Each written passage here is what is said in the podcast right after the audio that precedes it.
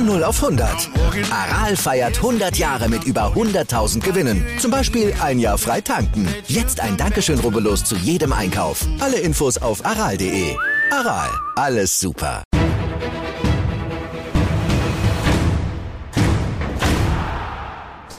Hallo und herzlich willkommen zur neuen Folge von Flutlicht an ähm, in dieser Osterwoche. Ähm, ich hoffe, diejenigen unter euch, für die Ostern eine Bedeutung hat, konnten die Zeit jetzt trotz Corona in einer einigermaßen schönen Atmosphäre verbringen. Und wer einfach so frei hatte, konnte das genießen. Und wer arbeiten musste, hat hoffentlich irgendwann bald mal wieder frei.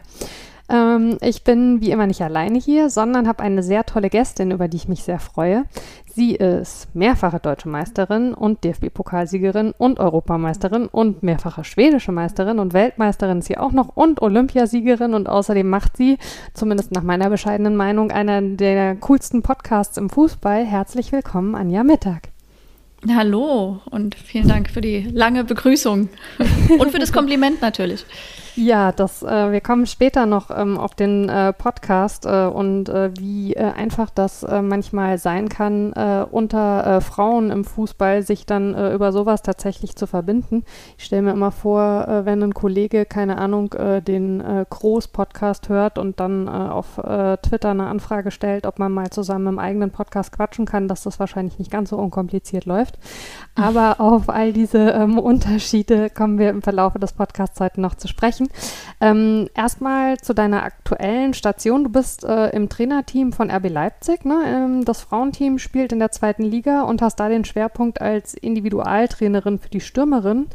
Ähm, als Spielerin hast du ja eigentlich letztes Jahr im August beim Sachsen-Pokalfinale deinen Abschied gefeiert. Aber zuletzt hast du jetzt doch wieder auf dem Platz mitgemischt, ne? weil die Personaldecke so dünn war und sogar, wenn ich das richtig gesehen habe, ein Tor geschossen. Wie hat sich denn angefühlt, wieder auf dem Platz zu stehen?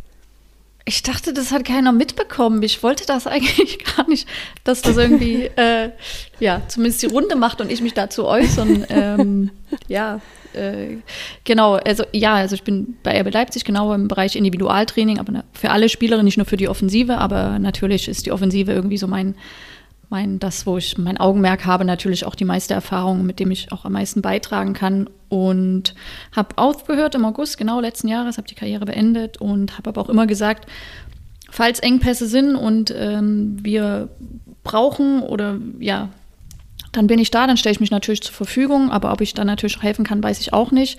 Ähm, jetzt war es halt so, wir haben zwei Verletzungen gehabt, ähm, ein bisschen Probleme in der Offensive und dann habe ich mich natürlich zur Verfügung gestellt, habe dann noch letzte Woche äh, schnell eine sportmedizinische Untersuchung gemacht. Also ich war noch gemeldet, aber man muss mhm. ja erst die Untersuchung machen, damit man einsatzfähig ist, damit man quasi das, ärztliches, das ärztliche Okay bekommt. Und ähm, ja, saß dann auf der Bank und ähm, ja, ist natürlich, ich war jetzt auch nicht regelmäßig im Training, natürlich trainiere ich für mich, aber äh, seit August ja auch nicht mehr Mannschaftstraining. Ähm, war natürlich sehr anstrengend für mich, aber ähm, konnte der Mannschaft mit einem Tor helfen, war ich natürlich auch sehr froh drüber, aber ja, ansonsten versuche ich mich natürlich schon da jetzt auch auf meinen Job zu konzentrieren und nicht da irgendwie groß ähm, ja, noch in das Spielersein reinzurücken, sondern nur, wenn ich gebraucht werde, bin ich da, ja.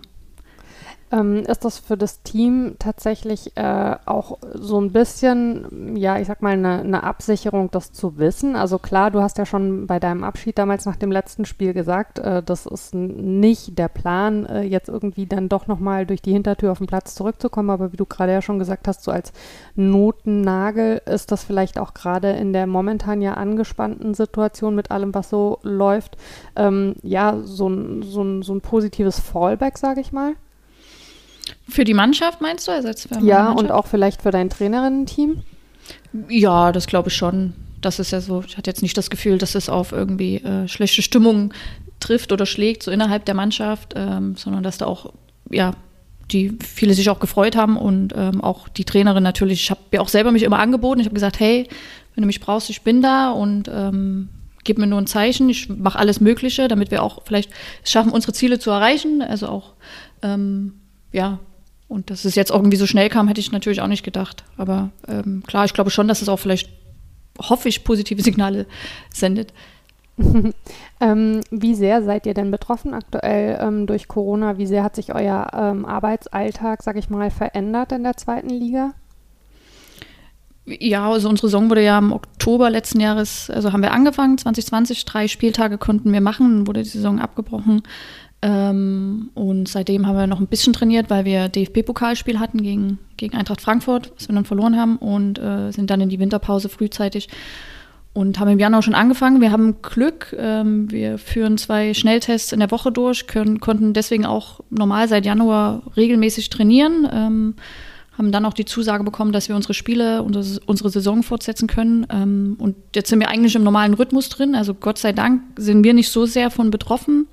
Ähm, was ganz schön ist, also unser Arbeitsalltag leidet jetzt nicht so sehr drunter, sondern wir sind so wieder auch ein bisschen im Rhythmus drin und das ist irgendwie ganz schön, dass wir die Möglichkeit haben, das irgendwie so weiterzumachen und die Mädels sich natürlich auch entwickeln können. Ja, wie sind die so vom Altersdurchschnitt her bei euch in der Mannschaft? 19, irgendwas. Also es ist ein sehr, sehr junges Team, genau. Und wie gehen die damit um? Also weil es ja schon für alle gesellschaftlich natürlich das letzte Jahr irgendwie sehr herausfordernd gewesen, aber ich stelle mir vor, gerade für junge Leute und auch wenn man in so einem Leistungssportbereich ist, ist es ja wahrscheinlich auch für den Kopf eine Herausforderung, oder? Ja, absolut. Ähm, also schon, also wenn man sich auch bedenkt, die Kabinen werden plötzlich von einer Kabine, wirst du auf vier verschiedene Kabinen unterteilt und äh, jetzt darfst du auch nicht länger in der Kabine sein als zehn Minuten und äh, natürlich macht das auch was mit dem Team und mit dem Teamgefühl und äh, dieses, was du vorher hattest und irgendwie was normal war, äh, zerteilt sich irgendwie so ein bisschen und ich glaube, da muss man so ein bisschen aufpassen, dass man da irgendwie auch versucht gegenzusteuern als Trainerteam, was auch nicht immer einfach ist, aber ich glaube auch, dass das was macht mit den, mit den Mädels auf jeden Fall und dass das nicht spurlos vorbeigeht. Ähm, definitiv, ja. Ähm, kannst du ein bisschen was dazu sagen, wie ihr so ähm, im Trainerinnen-Team zusammenarbeitet? Ähm, ja, also wir haben einen festangestellten ja, Cheftrainerin, äh, mich quasi als Individualtrainerin auch festangestellt und einen Co-Trainer, der auch festangestellt ist. Und ähm, wir sind quasi so zu dritt, die die Einheiten planen und äh, Sachen besprechen und haben dann noch eine sportliche Leiterin, Athletiktrainer, ähm, Psychologin, Sportpsychologin, Physiotherapeutin, das sind so Torwarttrainerin, das sind die Bereiche, die wir so abdecken. Wenn das jetzt das ist so, was du hören wolltest, oder? ja, ähm, also mich würde so ein bisschen interessieren, ähm, wenn äh, ihr so eine, so eine Trainingswoche plant im Moment, wie sind denn so eure Abläufe? Könnt ihr euch äh, ganz normal zusammensetzen? Ähm, was, was habt ihr so für fixe Termine? Wer ist tatsächlich bei den Trainingseinheiten mit am Spielfeldrand? Wie kann ich mir das vorstellen? Ja, also wir haben ein normales Büro und dann sind wir halt ja, mit der sportlichen Leitung und wir drei äh, festangestellten Trainer sind halt tagsüber im Büro ähm, und planen von da aus alles und steuern alles und ähm, zusätzlich sind ja dann noch die Vormittagseinheiten, die wir auch noch abbilden, die dann unter meiner Verantwortung liegen. Aber genau, und dann geht es raus auf den Platz und ähm, wir sind alle drei vor Ort, äh, vereinzelt halt noch Torwarttrainerin, Sportpsychologin, die auch vor Ort ist und Sachen mitsteuert. Also so ist jetzt ja der normale Ablauf. Ähm, wenn eine Spielwoche ist, natürlich freien Tag, ähm, ja, Gegneranalyse, Spielnachbereitung, ähm, ja, der normale wöchentliche Ablauf, für mich zumindest normal. äh, ich weiß nicht, ob es für dich normal ist, aber wahrscheinlich ja auch, oder? Ich meine. Ja, also aus der Beobachtung natürlich, meine Woche sieht anders aus, aber ja. ähm, und wenn du es, also weil, ähm, worauf ich eigentlich so ein bisschen hinaus will, wenn du es vergleichst, ähm, jetzt von, von, von der Trainerinnenseite ähm, mit dem, äh, du hast ja deine, deine Profikarriere bei Turbine Potsdam angefangen, wo du fast zehn Jahre warst mit einer Unterbrechung. Ähm, würdest du sagen, dass sich viel ähm, verändert hat, so von den Abläufen seither, oder ist das eigentlich genauso, wie du es früher auch schon als Spielerin kennengelernt hast? Mm, ja, doch, doch, ich würde schon sagen, dass natürlich ist es ein Stück professioneller geworden, aber so von den Abläufen war es schon nicht genau identisch, aber das war auch schon sehr professionell unter meiner Zeit in Potsdam. Also ich glaube, da haben wir schon auch unter guten Bedingungen trainiert und auch was den Trainerstab betrifft, da hatten wir ja, gute Voraussetzungen. Ähm, ich glaube, dass es damals zu meiner Zeit in Potsdam vielleicht noch von der Trainingssteuerung viel intensiver war und ähm, wo man jetzt mit den Jahren natürlich auch mehr äh, ja, eine Belastungssteuerung hat und man nicht mehr so viel trainiert und so viel trainiert, sondern das eher anpasst und ähm, natürlich auch mit auf Hinblick äh, von Verletzungen und allem, was dazugehört und sportpsychologische Seite. Also ich glaube, dass sich das dahin entwickelt hat, aber ähm, so jetzt anders würde ich sagen, ist das auch ein, ein ähnlicher Ablauf wie vor, ja, wann habe ich angefangen? Vor 20 Jahren oder so bei Potsdam. ist doch schon so lange her, ne? Ja, du wow. warst ja, war eine sehr lange Station, ähm, aber du warst zwischendurch ein halbes Jahr in Schweden, in Karlstadt, ne? Bevor du dann zur Rückrunde nach Potsdam zurückgekommen bist. Ähm, wie kam das denn damals zustande? Äh, ja, ich wollte, glaube ich, einfach mal was Neues machen und hatte damals eine, eine, deutsche Freundin und die hat auch in Schweden gespielt und die sagte, hey Anja, komm doch mal vorbei, spiel doch mal hier bei uns. Und da dachte ich, ja, mach mal so ein halbes Jahr und äh, teste dich einfach mal aus und schreib dir aber einen Vertrag bei Potsdam, dass du wieder zurückkommst. Und äh, so war es dann auch. Hatte mich dann frühzeitig verletzt und musste ein bisschen früher das Abenteuer Schweden abbrechen, aber habe ja dann nochmal die Möglichkeit bekommen, nach Schweden zu wechseln, ein paar Jahre später und ja, habe es dann gewagt, nochmal den Schritt ins Ausland. Genau, ich wollte es gerade sagen, ne? also es muss offensichtlich einen positiven Eindruck ja bei dir hinterlassen haben. Du sprichst auch bis heute, ähm, wenn man dich hört, immer sehr, sehr positiv ähm, von Schweden. Du bist dann nach der Zeit in Potsdam äh, zum FC Malmö, später FC Rosengard gewechselt und warst da sehr erfolgreich, warst auch als erste deutsche Torschützenkönigin in der schwedischen Liga. Ähm, kannst du dich noch erinnern, wie sich das angefühlt hat und kannst du vielleicht mal so ein bisschen sagen, was solche, ja, solche Rekorde für dich für einen, für einen Wert haben, wie wichtig dir die waren in deiner Karriere? Gut, sehr gut recherchiert, muss ich sagen. äh, ich wusste es gar nicht, dass ich jetzt die erste Deutsche war, das hatte ich gar nicht auf dem Schirm. Aber ähm, ja, also klar, grundsätzlich ist es für eine Stürmerin, natürlich, das wäre jetzt gelogen, wenn ich sage, es ist mir nicht wichtig, Tore zu schießen. Das gehört ja irgendwie auch zu meinem Job hinzu und also dazu und deswegen mhm. hat das schon eine Bedeutung, aber es ist jetzt nicht so, dass ich vor einer Saison in meine Zielsetzung schreibe, hey, ich will die äh, Torschützenkönigin werden, sondern dann schreibt man vielleicht eine Anzahl von Toren, die man schießen möchte und diese äh, ja, dieser Preis Torschützenkönigin ist ja quasi immer so eine Belohnung für die Arbeit, die man erbracht hat. Das ist eine schöne Belohnung, aber das ist jetzt nicht so, wo ich sage, hey, da setze ich mich so unter Druck, das muss ich haben, um äh, eine gute Saison zu spielen. Da gehört ja viel mehr dazu. Aber es ist immer ein schöner Bonus, äh, den man hat und ähm, das ist, ja, kann man jetzt auch so sagen, klar. Hm. Ähm, du hast dich in Schweden sehr wohl gefühlt, oder? Das kann man schon so sagen, sowohl sportlich als auch in dem Land an sich. Ja, sehr, sehr wohl. Was hat dir so ähm, gefallen? Warst du schon mal in Schweden? Nee, leider nicht noch nicht, dann solltest du es mal unbedingt tun. Und äh, ich glaube, dann äh, ja, kannst du es vielleicht ein bisschen verstehen, weil das, glaube ich, sagen auch viele Leute, das ist halt ein sehr, sehr freundliches Land ist, sehr offenes. Ähm, ja, man fühlt sich irgendwie, das ist so eine, du wirst entschleunigt auf eine Art und Weise, weil das Leben in Deutschland ja schon sehr stressig ist, jetzt mal abgenommen von der, ausgenommen von der Corona-Zeit, aber also so grundsätzlich, ähm, ja, es ist da einfach, es ist geht ein bisschen langsamer und die sind fortschrittlicher, die sind moderner, sind uns in vielen Sachen voraus und das war irgendwie so schön, das ist irgendwie so ein, weiß ich nicht, das ist, kann man gar nicht richtig beschreiben. Es gibt dir einfach irgendwie direkt so einen, so einen Wohlfühleffekt, dieses Land, also zumindest auf mich ich so gewirkt. schon bei dem Wort Entschleunigung einen Wohlfühleffekt. also vielleicht sollte ich dann nach Corona wirklich mal Schweden irgendwie in die Reiseplanung aufnehmen. Ja. Ähm, aber schaust du jetzt gerade auch ein bisschen ähm, äh, speziell rüber, weil Schweden ja tatsächlich in der Corona-Phase jetzt einen ganz anderen Weg geht als die meisten europäischen Länder? Kriegst du da was mit, auch so vielleicht von, äh, von ehemaligen Kolleginnen, die noch dort sind? Na, ich frage mal ab und zu nach, wie es so ist, aber das ist, ich habe so das Gefühl, wenn ich frage, hey, wie viele Infizierte habt ihr heute, dann müssen die Leute erstmal googeln und gucken, was hier gerade so passiert. Also, dass das irgendwie da auch nicht wirklich publik gemacht wird, sondern die Leute damit leben. Und ähm, ich war auch selber da. Also ich mache gerade meine Trainerausbildung. Ich mache die UEFA A-Lizenz in Schweden. Das heißt, mhm. da gibt es so einen Kurs für ehemalige Profifußballer, Fußballerinnen. Und ähm, das heißt, ich war auch zu dem Zeitpunkt in Schweden und das ist so, es war im Oktober, aber man keine Maske und alles ist noch auf und es ist so, du kommst aus einem Land, wo irgendwie alles du nur in den Supermarkt kannst und plötzlich ist irgendwie alles offen und das ist irgendwie so ein sehr befremdliches Gefühl. Aber ja, letztendlich, ähm, glaube ich, sind sie ja auch jetzt ein bisschen vorsichtiger geworden, aber das ist schon, es ist schon sehr merkwürdig. Ja, schon ein sehr anderer Umgang damit. Ähm, aber mal zurück ähm, zu, zu, deiner sportlichen Karriere. Ähm, du warst dann nach der Zeit in Schweden ja auch noch ein Jahr ähm, in Paris, bei Paris Saint-Germain. Ähm, wenn du so im Rückblick vergleichst, wie Fußball für Frauen in den drei Ländern aussieht, wo würdest du Gemeinsamkeiten und wo vielleicht auch Unterschiede sehen also sowohl was so den, das Sportliche angeht, aber vielleicht auch so in Sachen irgendwie Wertschätzung oder Stellenwert von Frauenfußball?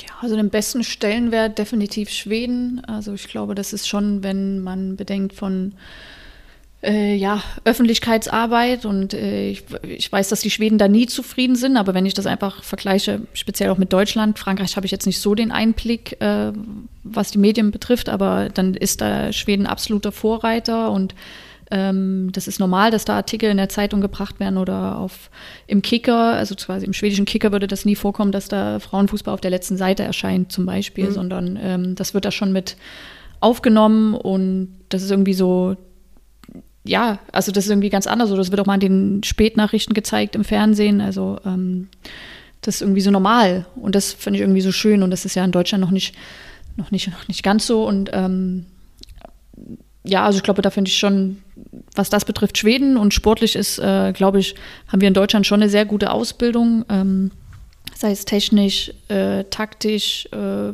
auch ja, so eine gute Grundausbildung, gute Nachwuchsarbeit. Ähm, in Schweden ist es jetzt eher so, die sind physisch sehr stark, spielen körperbetont, nicht nur, sind gut taktisch ausgebildet, aber denen mangelt so ein bisschen an den technischen Feinheiten oder am Spielverständnis.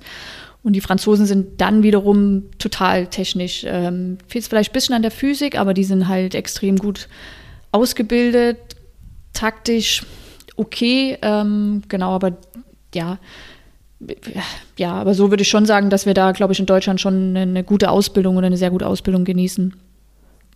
Aber war es für dich so ähm, in der Rückschau ein spannender Mix so von den Ländern, in denen du warst? Oder hast du manchmal gedacht, du hättest vielleicht sogar noch die ein oder andere Station im Ausland mehr machen wollen?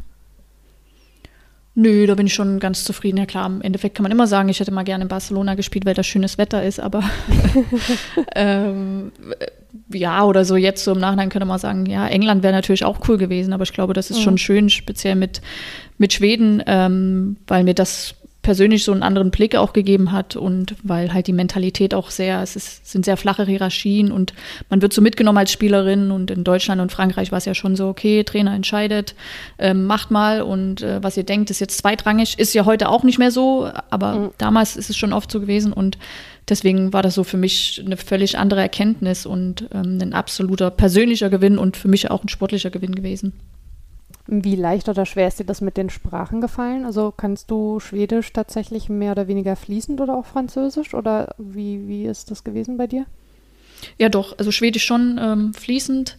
Hab ja klar auch damals einen, einen Schwedischkurs gemacht und die schwedische Sprache ist der deutschen ja auch ähnlich. Also viele Wörter ähneln sich ja auch und ähm, man kommt relativ schnell rein, dass man Zusammenhänge versteht und auch anfängt zu sprechen. Und äh, Französisch hatten wir auch äh, Französischlehrer bekommen.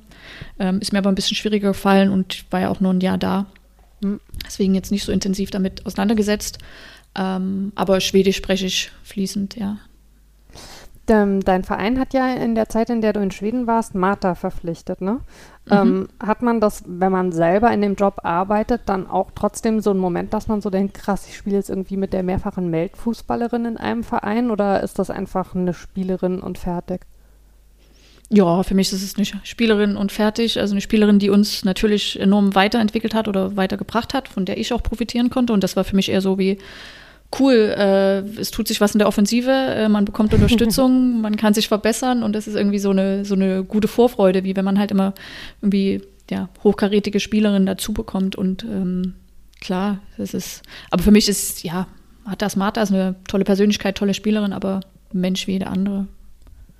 Hast du als, ähm, als junges Mädchen oder als junge Spielerin Vorbilder gehabt in Sachen Fußball? Und wenn, fände ich es spannend, ähm, waren das dann ähm, Fußballer oder Fußballerinnen tatsächlich?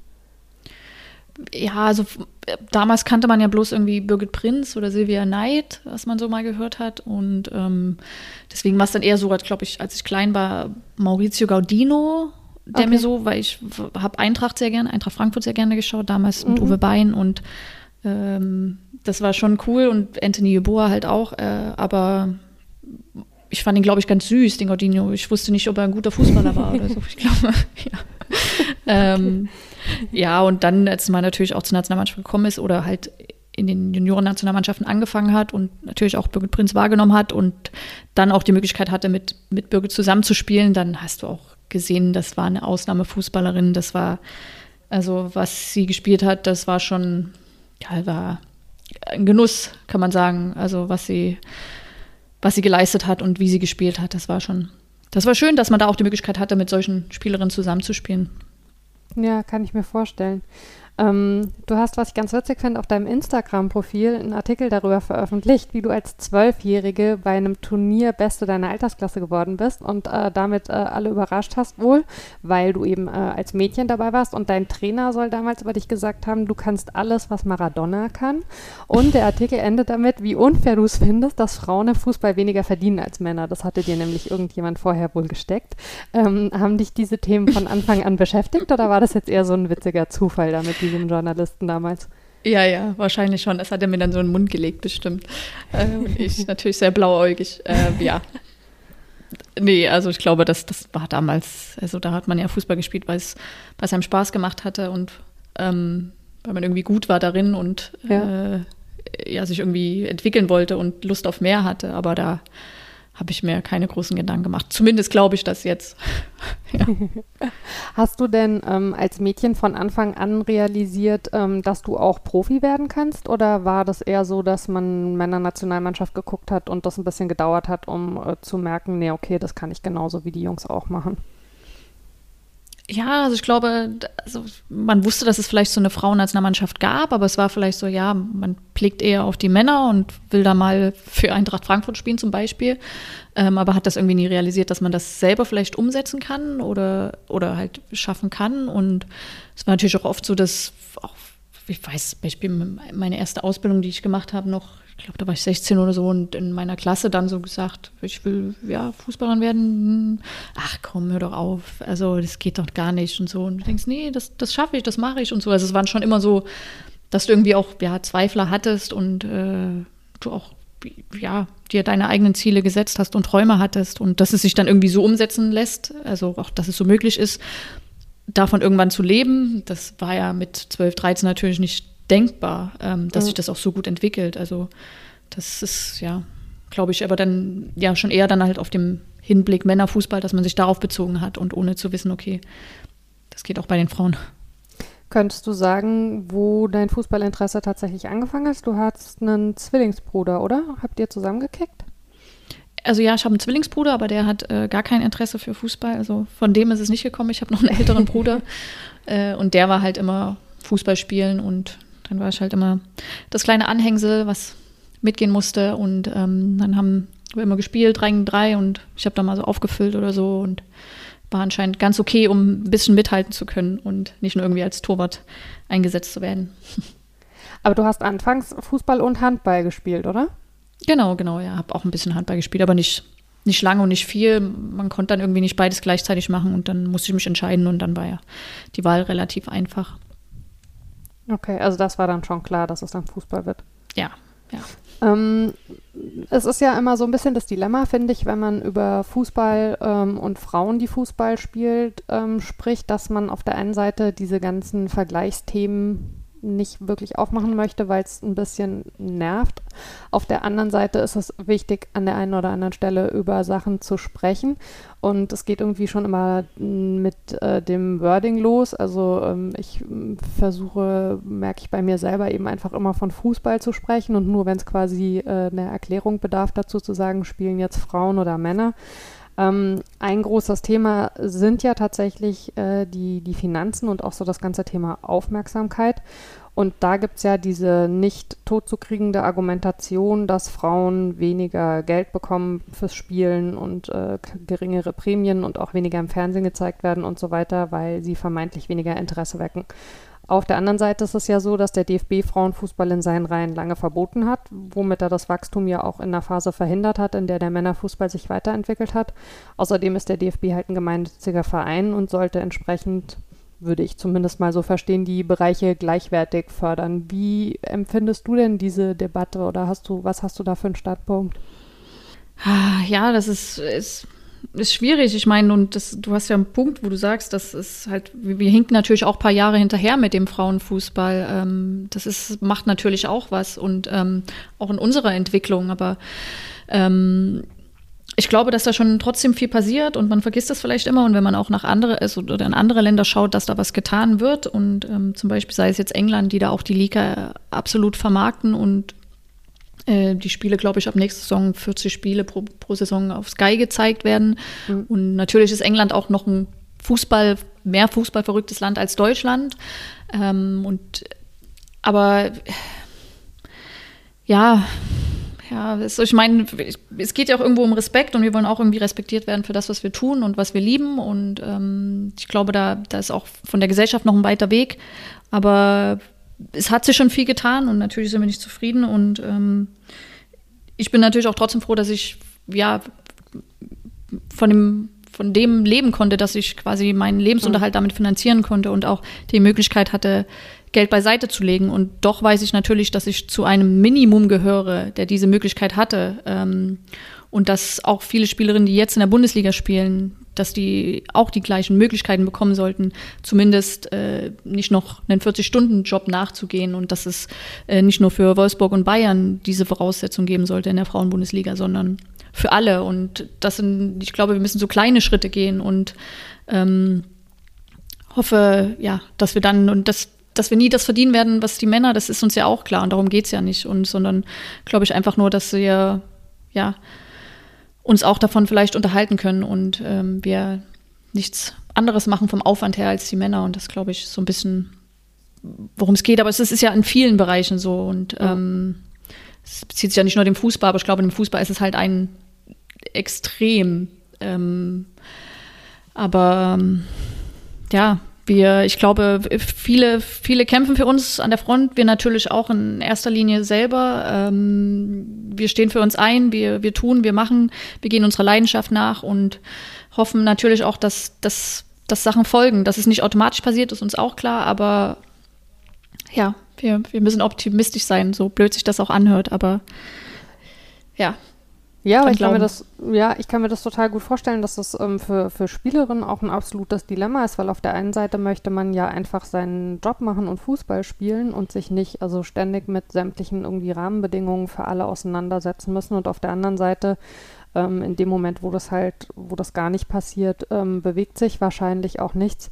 Ähm, mhm. Was ich so, wenn ich von draußen drauf gucke, beispielsweise immer ähm, nicht nachvollziehbar finde, du hast gerade angesprochen ähm, mit England, äh, mit der Übertragung der Spiele wie schwierig das ist. Also, ähm, dass man, ähm, selbst wenn man sich jetzt, ja, selbst wenn man gerne jedes Wochenende das Topspiel äh, in der Frauenbundesliga schauen würde oder vielleicht auch mal ein anderes als das, was da als Topspiel irgendwie rausgesucht wurde, dass es halt schwierig ist, einen regelmäßigen äh, Platz zu finden, wo man genau weiß, äh, da wird das Spiel jetzt so und so übertragen. Und ich finde, das ist so ein bisschen diese ähm, Henne-Ei-Geschichte, ja. Also, weil, wenn man äh, an einem Wochenende vorm Fernseher liegt und seppt sich irgendwie durch, dann kriegt man an so vielen Stellen Männerfußball halt einfach präsentiert. Der ist einfach da, auch ohne dass man den sucht.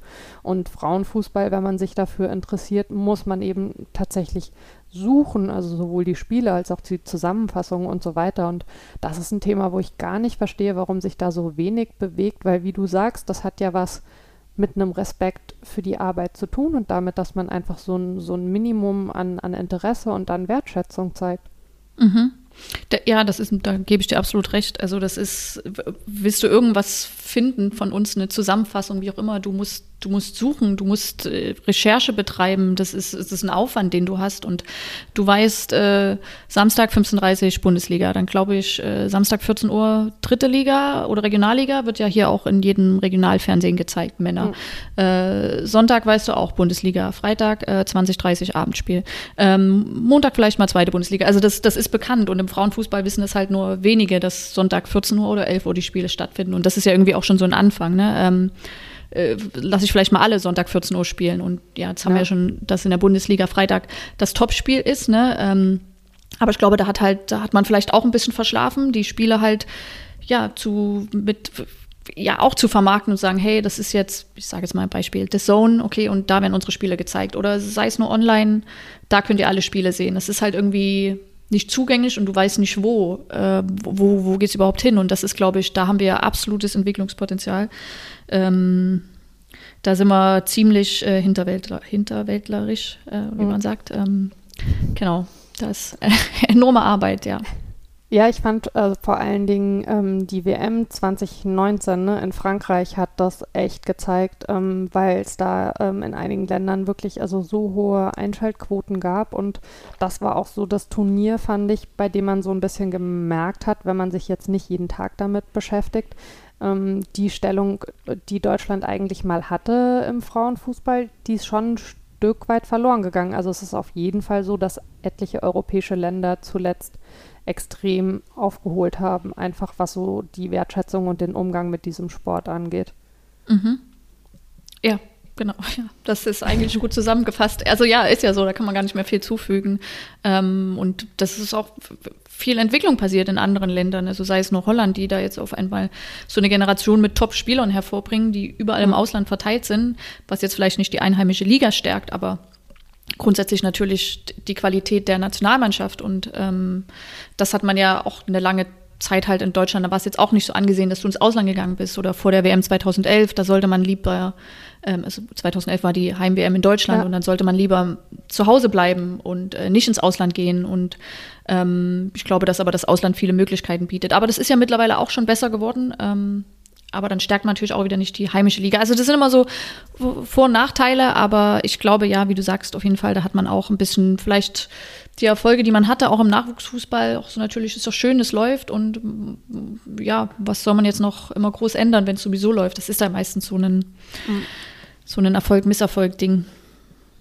Was würdest du denn sagen, wenn du dich mit äh, vielleicht jüngeren Kolleginnen ähm, unterhältst oder mit Spielerinnen? Ähm, was ist momentan so das Land, ähm, in das äh, Spielerinnen, äh, wenn sie sich eine Zeit im Ausland vorstellen können, gerne mal wechseln wollen? Was ist da, was steht da besonders hoch im Kurs?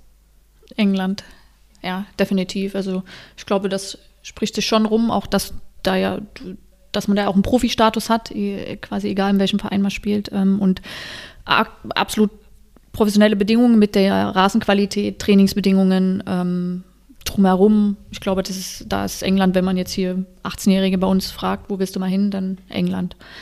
Ja. Okay.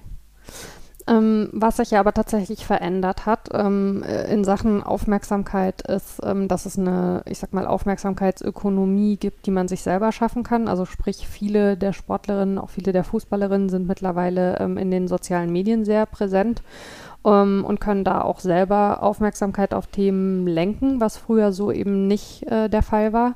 Ähm, du bist auch beispielsweise auf Twitter und auf Instagram und ähm, machst äh, seit einem Jahr mit äh, deiner Kollegin äh, Josephine Henning den Podcast Mittags bei Henning, äh, den wir eingangs schon erwähnt haben. Erzähl doch vielleicht mal, äh, wie die Idee dazu gekommen ist. Also was, was war so der Gedanke dahinter? Warum habt ihr das angefangen? Ja, also ich war selber mal Gast bei einem Podcast und fand die Idee eigentlich ganz cool und habe mich dann mal so ein bisschen belesen und habe mal ja die Spotify Top Sport äh, Podcast Kategorie durchgeklickt und äh, das war sehr fußballlastig und ich habe irgendwie gemerkt, dass in der Top 100 kein Podcast von, von Frauen oder von Frauen vertreten war und ich dachte, äh, da muss man doch irgendwie was machen können. Man kann doch irgendwie, äh, ja, da irgendwie auch was schaffen äh, aus dem Bereich Frauenfußball. Und es war natürlich auch sehr, sehr wenig aus dem Bereich Frauenfußball vertreten. Mhm. Und habe dann die Josie, auch eine gute Freundin von mir, gefragt, ob sie nicht Bock hätte, was zu machen. Und wir hatten ja irgendwie beide das gleiche erlebt, Karriereende und eng befreundet, viel Zeit miteinander verbracht und äh, dachte, dass wir vielleicht was aus unserer Zeit erzählen können. Und wir hatten ja schon einen Einblick in viele Sachen, die jetzt ja, viele Leute jetzt nicht so haben und können ja Anekdoten erzählen und ähm, so ist so ein bisschen die Idee entstanden und Josie war direkt dabei und dann haben wir angefangen und haben da ja auch viel Freude dran und ähm, haben da auch so gutes Feedback bekommen bis jetzt und deswegen ist das so das ist schön, dass man irgendwie ja was zurückgeben kann für das, was man jahrelang erlebt hat und das macht Spaß. Ja, ich habe äh, das ja im, in dem einen oder anderen Tweet schon durchblicken lassen. Ähm, ich finde es super, was ihr da macht. Ähm, äh, eigentlich müsstet ihr ja die Hälfte der Zeit mittags mit Kemme bei Henning heißen, also weil Tabea Kemme äh, quasi äh, Dauergästin ist.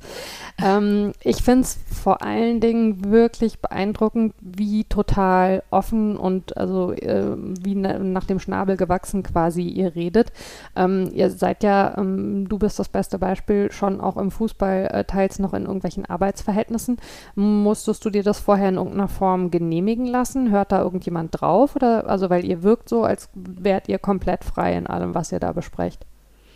Nee, ich musste mir das auch schon, also ich habe das meinem Arbeitgeber auch vorgestellt, habe gesagt, ähm, das ist mein Konzept, das habe ich vor, ähm, was denkt ihr? Und habe das jetzt natürlich nicht Hals über Kopf entschieden, ähm, sondern habe mir das auch genehmigen lassen und ähm, natürlich auch mit, mit Vorsicht und Sorgfalt. Also, ähm, und das, glaube ich, versuchen wir schon einzuhalten. Ähm, es ist natürlich schon bewusst, dass was gesagt werden kann, was dir vielleicht im Nachhinein, ja, ja, weißt du ja selber, wie ja. das ist, ne? Aber ich glaube, dass wir oder ich und Josie jetzt natürlich nicht mehr so im Mittelpunkt stehen, wie man vielleicht äh, zur aktiven Karriere, wie jetzt eine Pernille Harder oder mhm. andere Spieler, die aktiv sind. Ich glaube, wir sind halt einen Schritt raus aus dieser Öffentlichkeit und ich glaube, ähm, dass wir da jetzt nicht so, dass der Fokus nicht so auf uns liegt, was natürlich auch ein Vorteil ist für uns. Mhm. Ja, ich wollte gerade sagen, also das kann ja Fluch und Segen sein, ne? dass ähm, ja. da nicht äh, mit, mit so einer Genauigkeit irgendwie vielleicht drauf geschaut wird oder nicht, nicht so eine Masse von Leuten. Also weil eigentlich geht es mir nach fast jeder Folge so, dass ich denke, da sind so viele Themen drin, das ist ja der Wahnsinn, dass also das nicht viel mehr noch ähm, anstößt. Also äh, was ich sehr witzig finde immer sind äh, eure äh, teilweise äh, Mitnahmen versehnten, teilweise auch so ein bisschen verschlüsselten Rückblicke auf irgendwelche Situationen in der Nationalmannschaft. ähm, vor allen Dingen äh, auch äh, in Hinblick ähm, auf die Trainerin damals. Also bin auch mal sehr gespannt, ob ihr Silvia Neid irgendwann tatsächlich mal zu Besuch haben werdet. das würde ich ja. mir auf jeden Fall spannend vorstellen. Also weil ja. ähm, ja, ich weiß gar nicht, wie ich sagen soll. Also es ist nie, weil du jetzt auch gesagt hast, mit der entsprechenden Vorsicht und so. Also man merkt, dass ihr natürlich bei allem immer ähm, total respektlos, äh, Entschuldigung, total respektvoll, so rum, pardon, das war zu Freude. Man merkt, dass ihr bei allem immer total respektvoll und auch, auch einen, ja, einen humorvollen und einen guten Umgang mit Themen habt. Aber ähm, es ist trotzdem eben so, dass ihr inhaltlich kein Blatt vor den Mund nehmt und das finde ich so bereichernd. Also es ist wirklich großartig und ich habe das Gefühl, ich habe echt schon sehr viel davon gelernt einfach auch und was ich insbesondere eben spannend finde, wir haben ähm, vorhin ja mal also das Thema ähm, Männer und Frauen im Fußball und die unterschiedliche Finanzierung angesprochen und das ist so ein bisschen aus meiner Wahrnehmung ein Thema, an dem wenn man sich dann mal mit den Unterschieden beschäftigt, öffentlich so fast so ein bisschen hängen geblieben wird. Aber so dieses, was eigentlich alles drinsteckt an Themen im Fußball, die so im Alltag noch eine ganz große Rolle spielen und die halt eben nicht so im Fokus stehen. Also weiß ich nicht, sei es sowas wie die Berücksichtigung von, von einer Periode in einem Trainingsplan oder dann habt ihr, nachdem ähm, die von Korrektive.org und von der ARD diese Pillenkick-Recherche gemacht haben, mal drüber gesprochen, wie das eigentlich ist mit Schmerzmedikamenten und ähm, wie es ist für Frauen, äh, die während ihrer Karriere Mutter werden wollen, wie da eigentlich die Voraussetzungen sind und so weiter. Ähm, wie macht ihr das denn? Ihr habt ja auch regelmäßig Gästinnen. Also wie genau sprecht ihr mit denen denn vorher auch darüber, welche Themen die tatsächlich bereit sind, so öffentlich zu teilen? Weil das sind ja schon, ja, sind schon große Themen, finde ich. Ja, ich glaube, das ist so ein bisschen unser Vorteil, den wir haben, dadurch, dass wir die meisten Gäste die wir haben, äh, die wir natürlich auch persönlich kennen und das mhm. uns ja einen Vorteil schafft, dass wir quasi ja, da ist schon so eine Vertrautheit gegeben und die Leute oder sind vielleicht mehr bereit, Sachen uns zu erzählen, ähm, weil es sich wie ein normales Gespräch anfühlt, äh, anstatt in einer herkömmlichen Interviewsituation. Äh, ja. Ähm, ansonsten fragen wir aber auch immer, hey, hast du Lust, was Besonderes anzusprechen? Äh, wenn ja, nicht. Also zum Beispiel Alex Popp hatten wir auch, ähm, mhm. Kapitän in der deutschen Nationalmannschaft. Und die hat dann auch ein paar Sachen angesprochen, die für sie gerade akut waren und wichtig waren. Und aber die meisten sagen, nö, oh, wir können über das reden und wir schlagen dann vor, ja, wir würden einfach das reden und ein bisschen locker und dann machen wir noch ein Spiel. Und also ähm, ich glaube so, dass sich halt die meisten auch nicht vorbereiten müssen. So wie ich gerade hier bei dir, ich musste mich auch nicht vorbereiten. das ist ganz schön. Äh, ja. Es ist mal anders in den Podcast zu gehen. Ähm, aber deswegen, ich glaube ja, wie gesagt, das ist so ein Vorteil, den wir haben, dass wir so eine Vertrautheit schaffen und die Spieler auch gerne reden wollen. Und die meisten wollen ja auch gerne erzählen und wollen ja. erzählen, wie es ihnen geht und was ihnen auf dem Herzen liegt. Und Ähm, was du ja halt auch irgendwie nicht normal machst, wenn du jetzt weißt, du hast ein Interview mit, ich sage jetzt mal, Süddeutschen ist jetzt ein blödes Beispiel, oder mit dem Kicker. Ähm, ja. Dann bist du ja trotzdem immer vorsichtig und äh, im Vorfeld wirst du gebrieft, sag das oder das kannst du sagen. Das, ja, versuch da mal ein bisschen zu bedeckt zu halten. Und hier ist es so eine offene, lockere Stimmung, die wir, glaube ich, äh, hervorrufen können. Ja, auf jeden Fall. Und das, was du gerade gesagt hast mit dem, ähm, dass die Gästinnen erzählen wollen, das merkt man halt eben auch total. Also man merkt schon, dass das ja Themen sind, ähm, die auch, ähm, also ihr hattet jetzt ja ähm, nicht nur Frauen zu Gast, sondern äh, auch schon zwei, drei Männer, ne? Ähm, aber wenn man jetzt mal auf die Frauen schaut ähm, aus dem Fußballbereich, die in denen eben tatsächlich auch arbeiten. Also ähm, ich finde, äh, klar, da hat sich natürlich eh in den letzten hm, vielleicht ein, zwei Jahren ein bisschen was getan, was so eine Öffentlichkeit für so ein Thema angeht wie Mutterschaft im Fußball. Ähm, vielleicht auch so ein bisschen durch Almut Schuld, ne, würde ich sagen, dass das hier nochmal so thematisiert wurde. Ähm, was ja aber schon, schon so in der öffentlichen Wahrnehmung erstmal so ein Uh war, als sie gesagt hat, sie wird Mutter, aber damit ist ihre Karriere für sie nicht zu Ende. Ist das was, wo ihr als, als Spielerin auch drüber sprecht? Also, dass das so ein, also klar, ihr macht es in dem Podcast, deswegen gehe ich davon aus, ihr macht sicherlich irgendwie ein Stück weit auch in einem privaten Rahmen, wie sowas eben aussehen kann. Also, wie, wie kann man eine Karriere nach Kindern irgendwie fortsetzen? Wie, wie kann man sich, weiß nicht, unterstützen? Wie kann man das mit den Vereinen regeln? Hm, nee, ich würde jetzt nicht sagen, wir unterhalten uns nicht so viel drüber, aber glaube, weil es, also mich jetzt auch, ich kenne jetzt auch keinen außer Almut Schuld, äh, die da irgendwie ja. akut von betroffen ist, aber obwohl wir hatten mal einen Fall, äh, Lera Alushi, ähm, ja. ehemals Fatmire Bayramay, ähm, mit äh, der habe ich noch zusammen gespielt und ich bin nach Paris gewechselt, sie war bei Paris, äh, ist schwanger geworden und hat dann gesagt, ich komme zurück und äh, ich trage das Kind aus, komme wieder. Und das ist halt, hat, sie hat es nicht geschafft, also körperlich geschafft, glaube ich, also es war, konnte es nicht umsetzen. Und ähm, ich weiß aber nicht, wie da die Regeln aussagen mit dem Vertrag oder wie das überhaupt geregelt ist und ob das in dem Vertrag drinsteht, da habe ich leider keine Ahnung, aber ich glaube schon, dass da äh, großes Potenzial äh, schlummert, äh, auch von Seiten des Vereins. Und ähm, aber das ist für uns natürlich schon eine enorme Planung bedeutet. Ich weiß auch unter meiner mhm. Zeit in, in Schweden, da hatte ich auch eine Mitspielerin und äh, die spielt für die neuseeländische Nationalmannschaft und die hat dann richtig äh, geplant, ja, äh, Olympia hier 2020, dann bekomme ich mein Kind und dann bin ich Olympia 24 äh, wieder da. Also das ist schon ja, also da gehört auch schon viel, ja, viel Planung, natürlich gehört da viel Planung dazu. Ja, ähm, ja, und dann muss es ja so auch erstmal funktionieren. Genau, ähm, genau, also, genau, klar. Das ist auch keine Garantie für. Ähm, ja. Ich fand es ganz spannend, ich weiß nicht, ob du das gesehen hast, jetzt gerade kürzlich eine, ähm, eine Studie vom SWR veröffentlicht worden, die mit Sportlerinnen tatsächlich gesprochen haben, eben ähm, über verschiedene Themen, also sei es Gender Pay Gap oder eben auch Sexismus im Sport, ähm, Schwangerschaft, Mutterschaft im Sport, die Frage, inwieweit die Menstruation äh, in einem Training berücksichtigt wird, weil man ja mittlerweile auch davon ausgeht, in unterschiedlichen Phasen der Menstruation ist die Verletzungsanfälligkeit höher und so weiter. Also es ist ja durchaus auch sinnhaft, sich damit zu beschäftigen. Und ähm, da fand ich es echt erstaunlich, da waren immerhin zwei Prozent der Frauen, die gesagt haben, sie haben aus sportlichen Überlegungen Abtreibungen gehabt, weil es eben an dieser Stelle, ähm, an der sie ungewollt schwanger geworden sind, nicht in ihren Karriereplan gepasst hat, weil eben klar war, das würde das Karriereende bedeuten. Mhm. Mhm. Und ich meine, da sind, da sind so viele Themen, wo man eigentlich, also wenn man, wenn man mal drauf geschaut hat, finde ich, ist es sehr verwunderlich, dass die nicht schon viel intensiver in den Vereinen auch besprochen werden. Also gerade sowas wie Menstruation. Mhm. Wie ist das bei euch? Schaut ihr da drauf mit den Spielerinnen? Also ja, da gebe ich dir recht. Ähm, bei uns jetzt im Verein nicht. Ich hatte aber unter meiner Zeit, also in meiner Zeit in Schweden, ähm, da war es schon so, dass wir dann auch angeben sollten, wann wir unsere Periode haben ähm, und dass man dann gesagt hat, ähm, wenn du deine Periode hast, dann weniger Krafttraining. Ich weiß nicht mehr genau, wie der mhm. Zusammenhang war, aber da haben sie schon versucht, das auch äh, ja einen Überblick sich zu verschaffen. Und ähm, ich habe auch jetzt gehört, bei einem Verein in der zweiten Bundesliga ist es auch so, wenn du deine Tage hast, erster, zweiter Tag, dann äh, kannst du selbst entscheiden, ob du die Spielform weglässt, also ob du jetzt ähm, ja, die Spielform mitmachst oder halt äh, dich selber rausnimmst, weil ja auch irgendwo bewiesen ist, dass viele Kreuzbandrisse während deiner Periode entstehen, mhm. zum Beispiel.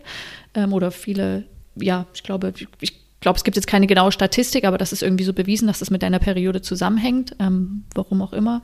Und ich glaube schon, dass da einige Vereine versuchen, da auch gegen zu steuern, aber ich glaube, grundsätzlich ist es schwer, als Gesamtteamsport irgendwie dein Training anzupassen, weil ja natürlich alle unterschiedlich ihre Periode mhm. haben. Aber ich glaube, wenn man individuell vielleicht sagt, okay, die Entscheidung liegt heute bei dir, willst du die Spielform mitmachen oder nicht, äh, entscheide selbst, aber ist Spieltag und du hast den ersten oder zweiten Tag deiner Periode, dann klar spielst du natürlich auch, ähm, dann sitzt du ja auch nicht aus. Aber es ist ja zumindest schön, dass da irgendwie Gedanken stattfinden und Möglichkeiten ja, gesucht werden, wie man das irgendwie besser optimieren kann. Weil, ja. äh, wie du sagst, das ist, das ist wichtig definitiv. Ähm, das ist ja tatsächlich äh, ein, ein, gesellschaftliches Problem, also auch, dass eh im medizinischen Bereich beispielsweise viele Dinge standardmäßig auf Männer eben zugeschnitten mhm. sind und nicht auf Frauen. Und dass das, also ja, dass das so, so Überlegungen sind, die erst so sehr langsam in Gang kommen, mhm. dass man eben vielleicht sich auch mal damit beschäftigen sollte, was sind eigentlich die klassischen Herzinfarktsymptome bei einer Frau, weil sie sind vielleicht ja. anders als bei einem Mann oder warum sind eigentlich, keine Ahnung, Autogurte standardmäßig auf Männermaße ausgelegt oder weiß ich nicht was. Mhm. Also ja, das ist ja nicht nur im Fußball, aber natürlich ist halt Fußball, finde ich, immer so ein bisschen wie so unterm Brennglas, ne? Also alles, was man so gesellschaftlich eben hat, äh, wird im Fußball so abgebildet. Ähm, könntest du denn sagen, also wenn du von dir aus ganz offen formulieren solltest, was sind so Themen für dich als Frau im Fußball, wo du dir wünschen würdest, dass da noch mehr Aufmerksamkeit drauf gelegt wird, was das so wäre? Also du meinst jetzt nicht irgendwie so Pay Gap oder sowas? Äh ja, also doch klar schon, wenn wir schon drüber gesprochen haben, gerne auch, also dass es äh, eben das jetzt bestimmte ist, aber keine Ahnung, wenn du sowas sagen solltest wie eine Top 3 oder eine Top 5, je nachdem, was dir irgendwie so, was, was, was dir dazu so einfällt. Ja, also ich glaube auf jeden Fall so ein, was Sachen Vermarktung betrifft und dass du dir auch wünschst, irgendwie, äh, glaube ich, als, als Sportart wahrgenommen zu werden und das beziehe ich jetzt irgendwie nicht nur auf den Fußball. Ich meine, es geht ja, reden wir jetzt auch vom Damenvolleyball oder Damen-Eishockey. Damen, das hört sich immer so blöd an. Aber ähm, ja, also, oder ich glaube auch Männer-Volleyball. Äh, also ich glaube, das ist ja viele Sportarten, die vom Fußball so eingenommen sind und ja. äh, in der Sportvermarktung oder in der, genau, also ich glaube, ähm, das ist so ein bisschen schade, weil auch viele Aufmerksamkeit verdient haben und nicht nur der Frauenfußball, sondern ähm, generell. Aber ja, aber ich glaube, so jetzt auf den Frauenfußball bezogen, natürlich, da wünsche ich mir auch äh, eine, super Infrastruktur, äh, tolle Trainingsbedingungen, ähm, dass ja, wir als Frauenmannschaft oder viele Frauenmannschaften, ich spreche jetzt nicht für uns, aber erst die letzte Trainingseinheit bekommen, sondern äh, vielleicht schafft man es auch vor der U12 eine Trainingseinheit zu bekommen und nicht erst äh, abends um 18 Uhr 30 oder 22 Uhr. Also das sind, glaube ich, so Sachen, aber die hängen ja wieder damit zusammen von einer, ähm, ja, wie wird man wahrgenommen, wie wird der Frauenfußball akzeptiert und ähm, ja, also ich glaube, oder sei es, äh, ja, wie ich vorhin schon angesprochen habe, du guckst irgendwo durch, willst was über den Frauenfußball lesen und musst aber erst vorbei an der Regionalliga Nord, Regionalliga West, mhm. dann vielleicht noch die Oberliga Nordfranken, Oberliga äh, Südwestfalen, was weiß ich, und dann kommt irgendwann der Frauenfußball und das ist irgendwie so, ich glaube, da kann man irgendwie uns schon gleichwertiger setzen. Ähm, und ich glaube, dann passiert vielleicht auch was in der Akzeptanz. Ähm, also das steckt so viel dahinter und man ist so viel abhängig von vielen anderen Sachen. Aber ich glaube, das wäre so für mich einfach mehr, mehr Respekt für, für das auch, was wir tun. Glaubst du, dass es einen Unterschied macht, ähm, wenn man noch mehr Trainerinnen im, im Fußball hätte? Ähm, oder ist das nicht so eine wichtige Sache? Hm. Ja, ich glaube, dafür gibt es halt auch, glaube ich, noch wenige. Also wenige, die das auch, oder zumindest die, ja, jetzt auch so bekannt sind. Ähm, aber ich glaube, also ich finde das, ich würde das schön finden, wenn natürlich da auch noch mehr Trainerinnen, auch ehemalige Fußballerinnen, äh, den Schritt wagen ähm, ja, in den Frauenfußball rein oder generell in, das, in den Trainerbereich. Ich glaube schon, klar, da würden wir auch alle grundsätzlich profitieren von, aber ich würde jetzt nie irgendwie sagen, hey, äh, wir müssen eine Frau nehmen, weil ähm, ja, der männliche Part eine schlechtere, also ja, ich glaube, du weißt, was ich meine. Also ich würde das jetzt nicht vom ja. Geschlecht grundsätzlich abhängig machen. Ähm, aber es wäre natürlich schon schön, wenn auch viele weibliche Trainerinnen natürlich Lust auf, auf Fußball haben oder auf den Trainerjob. Findest du es denn für dich wichtig, ähm, dass auch sprachlich äh, abgebildet wird? Also find, fühlst du dich angesprochen, wenn jemand sagt Stürmer oder findest du schon wichtig, dass man sagt Stürmerin? Ja, ich glaube, wenn du jetzt auf dem Fußballplatz bist und das muss alles so schnell gehen, dann passiert dir das auch mal und das rutscht dir raus, dann ist es für mich jetzt auch nicht so wichtig. Ähm, ich glaube, das sind kleine Anfänge, die man gehen kann, aber ich glaube jetzt nicht, dass es, dass es der Grund ist, damit wir alle Probleme lösen können. Ähm, mhm. Aber es ist vielleicht ein kleiner Anfang, aber ähm, ha. ja. Ja, ähm, was ich äh, noch eine sehr, sehr spannende Podcast-Folge fand, äh, du hast es vorhin schon angesprochen mit der Alexandra Popp. Ähm, und zwar habt ihr euch da gegen Ende so ein bisschen drüber unterhalten, was ihr teilweise an Kommentaren bekommt. Ich meine zumindest, das war die Folge mit der Alex Pop, oder? Wo sie dann auch erzählt hat, äh, dass sie dann teilweise, wenn sie mal ein Urlaubsfoto von sich postet, äh, irgendwelche Rückmeldungen, äh, auf die sie verzichten kann, zu Figur oder weiß ich nicht was bekommt und dann eben auch mal äh, blocken oder sperren muss. Mhm. Und ähm, auch da fand ich es also relativ beeindruckend, ähm, wie offen ihr euch darüber ausgetauscht habt. Ähm, ist das denn was, mal ganz blöd gefragt, wo ihr irgendwelche ja, Unterstützung im Laufe eurer Karriere bekommt, ähm, wie ihr mit sowas umgeht oder wie, wie lernt ihr für euch damit umzugehen? Nö, ich glaube, du, das hört sich total blöd an, aber du bist ja schon von klein auf eigentlich, bist du damit irgendwie, äh, wirst du damit konfrontiert und ähm, ja, sei es jetzt nur du bist zehn und dann sagen dir, ich, ich habe jetzt bei den Jungs gespielt zum Beispiel, auch gegen Jungs und dann hörst du schon, ah, oh, so ein Mädchen kann er sowieso nicht. Also man ist ja irgendwie schon, das hört sich so blöd an, aber man hat sich so ein Fell aufgebaut, glaube ich, oder so eine, so, mhm. eine, so eine Hülle und weiß sich dann auch, glaube ich, irgendwie zu verteidigen und irgendwie prallt das so ab und du nimmst es sowieso nicht mehr so wahr und ähm, ja, ich glaube deswegen, und das ist auch nicht so, dass man da jetzt irgendwie so ein Training hat oder dir irgendjemand was angeleitet hat, so musst du dich verhalten, sondern ich glaube, du, hört sich irgendwie blöd an, ne? aber ähm, ich glaube, man, ja, wenn ich jetzt so drüber nachdenke, ist das eigentlich total bescheuert. Ähm, ja, aber deswegen versuchst du da, glaube ich, deinen eigenen Weg so zu finden und damit umzugehen und dich da nicht beeinflussen zu lassen. Ähm, ja. Ähm, ist es denn aber was, was du aus deiner Erfahrung heraus jetzt vielleicht als Trainerin an, an junge Spielerinnen weitergeben kannst, also wenn du sowas mal mitbekommst? Ja, das würde ich auf jeden Fall, klar. Habe ich jetzt noch nicht so mitbekommen, aber ähm, doch, glaube ich schon. Aber ich glaube, dass jetzt auch die, die Jugend das vielleicht auch anders wahrnimmt. Ich hoffe, ich glaube, das ist jetzt so ein bisschen mein Gefühl, wenn ich jetzt auch bei uns Nachwuchsjungs sehe und die Mädels und also viele gehen ja auch zusammen in eine Klasse. Ähm, ich glaube, dass es besser wird ähm, und dass die Akzeptanz auch größer wird für die Frauen, ähm, weil die jetzt ja auch damit groß werden und das mhm. äh, auch sehen, dass äh, ja die eigene Mannschaft ja auch eine recht erfolgreiche Frauenmannschaft hat oder Nachwuchs U17 Mädchenmannschaft. Ähm, das glaube ich schon. Ja, das wäre immer wünschenswert, ne? dass dann ja. die Positivbeispiele, die da sind, tatsächlich halt auch was verändern. Mhm. Ähm, was, was, würdest du dann sagen, oder gibt es jemand, ähm, der dich in deiner Karriere auf eine besondere Art und Weise gefördert hat oder wo du sagen würdest, ähm, das war eine Begegnung, die für dich wichtig war in deiner Entwicklung als Spielerin? Hm, ja, also ich glaube schon damals, äh, als ich U17 Nationalmannschaft gespielt habe, damals war der Trainer Ralf Peter. Ähm, mhm. Ich glaube, der hat mir schon, von dem habe ich viel gelernt, viel mitgenommen, auch für meine Entwicklung, auch äh, sei es Tipps äh, vom Verhalten, ja, Stürmerin sein bis, ja, weiß ich nicht, ich glaube, der hat mich schon, da habe ich schon echt viel mitgenommen. Ähm, ja, und ähm, mal noch eine ganz abseitige Frage. Ich habe gelesen, dein Spitzname ist Muruk. Ist das Muruk? Richtig? Ja, nee. und was bedeutet das? Nee, da, ach Gott, Muruk, nein. Äh, die Jennifer Maruschan äh, und ich, wir nennen uns immer gegenseitig so und ich glaube, ich, ich glaube, das ist ein Wort aus Ungarn, aber was es richtig bedeutet, ich bin mir, glaube ich, gar nicht sicher. Ähm, also es ist nicht mein Spitzname, den hat Jennifer Marusch an mir gegeben und ich sage es einfach zurück, ah, okay. aber ähm, das ist jetzt nicht mein Spitzname, nein.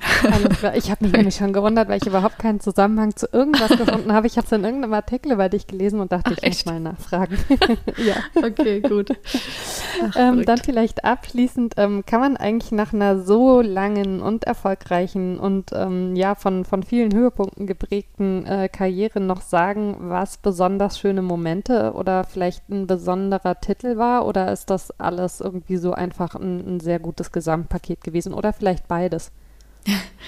Äh, ja, doch. Also grundsätzlich äh, hatte ich schon eine sehr schöne, erfolgreiche Karriere. Und äh, aber es gibt natürlich immer Titel, die besonders hervorstehen, weil du vielleicht mehr Spielzeit hattest, du hattest einen größeren Anteil dran, du hattest hast vielleicht ein geiles Turnier gespielt und ähm, oder du hast mal ein geiles Turnier gespielt, aber am Ende bist du nur Vierter geworden. Also sowas gibt es ja immer mhm. irgendwie. Mhm. Und ich glaube, so dass alles passt, das hast du nicht so oft, also dass du ein Turnier gewinnst und du noch eine gute Leistung hast. Ähm, aber so, ich glaube, ich würde schon sagen, die Olympischen Spiele 2016 in Brasilien, das ja. war schon für mich, also ja, ein mit der, der, die tollste Erfahrung irgendwie, die man leben kann, kann, weil es natürlich auch ein Titel war, der so irgendwie noch nie gewonnen wurde im deutschen Fußball. Mhm. Und ähm, ja, die Olympischen Spiele, was ist ein Traum aller Leistungssportlerinnen dabei zu sein. Deswegen das war schon ein Höhepunkt meiner Karriere, definitiv. Ist einfach auch nochmal was ganz anderes als so ein reines Fußballturnier, oder? Genau, also ja, weil auch so viel stattfindet und ähm, du hast die Spiele sind viel kürzere Regenerationszeit, irgendwie alle zwei Tage ein Spiel. Ähm, du musst von einem Ort zum nächsten reisen, kriegst eigentlich gar nichts mit von den Olympischen Spielen. Wenn du Glück hast und du bis ins Finale kommst, kommst du in den Genuss, auch ins Olympische Dorf zu ziehen und dann hast du irgendwie das Gefühl, okay, jetzt bist du erst richtig dabei. Und äh, so war es halt auch bei uns. Ähm, und deswegen ist es so schön, dass du dich am Ende noch belohnst und ja auch diese ganze Feier miterleben kannst im Deutschen Haus und äh, das drumherum, was für die allen anderen deutschen Athleten äh, irgendwie normal war, weil sie da vier Wochen schon im Olympischen Dorf gewohnt haben und ähm, ja, solche Sachen zum Beispiel. Sehr schön. Das äh, klingt auch nach etwas Besonderem. Ja, ich habe mich das schon äh, oft gefragt, wenn man äh, so ein Turnier irgendwie guckt und dann halt äh, mitbekommt, gibt es ja eben auch, also was du gerade gesagt hast, mit dem, ähm, manche Turniere sind äh, vielleicht für einen selber sportlich toll und man kommt nicht so weit und andere ähm, äh, gibt es vielleicht am Ende sogar einen Titel, aber man, man konnte sich gar nicht so beteiligen, wie sehr es sich dann trotzdem irgendwie anfühlt, als, als wäre es irgendwie so der eigene Titel. Also wahrscheinlich ist das schon so, oder? Dass man zu den verschiedenen Titeln, die man gewonnen hat, unterschiedliche Beziehungen hat und sie auch den einen enger am Herzen hat und der andere eher so, ja, okay, ich war dabei, aber vielleicht auch nicht so richtig. Genau, also ja, das kann ich absolut unterschreiben. Das ist definitiv so. Und ähm, wie gesagt, deswegen hat man es auch sehr selten, dass mal so beides passt oder wo du sagst, okay, jetzt ist der Titel da. Ich hatte, es war eine okay Leistung, nicht perfekt, aber ich habe vielleicht jedes Spiel gespielt und konnte meinen Beitrag dazu, dazu leisten und so. Ja, also so ist es definitiv. Gut, dann haben wir das auch geklärt. Die Frage beschäftigt mich schon länger. Ach so, echt? Nein, okay. liebe Anja. ähm, ich danke dir wirklich sehr, ähm, dass du die Zeit äh, dir genommen hast äh, für den Podcast. Das äh, hat mich sehr gefreut. Ähm, ich äh, freue mich vor allen Dingen auch auf ganz viele weitere Folgen äh, von eurem Podcast und äh, darauf da noch ganz viele tolle Kolleginnen von euch zu hören und kennenzulernen und ähm, hoffe, ihr macht damit noch sehr, sehr lange weiter. Danke. vielen, vielen Dank, dass du da warst. Ja, und ähm, den HörerInnen da draußen ähm, danke ich wie immer sehr fürs Interesse. Ähm, wenn euch der Podcast gefällt, freue ich mich, wenn ihr ihn teilt und weiterempfehlt oder mir gerne auch eine Bewertung äh, auf der Podcast-Plattform eures Vertrauens da lasst oder einfach ganz viele Sterne. Ähm, das hilft dem Podcast und äh, was dem Podcast hilft, hilft auch mir. Und ansonsten gilt wie immer, passt auf euch auf und aufeinander auf, ganz besonders in den aktuellen Zeiten. Und wir hören uns in zwei Wochen wieder. Bis dann. Tschüss. Tschüss.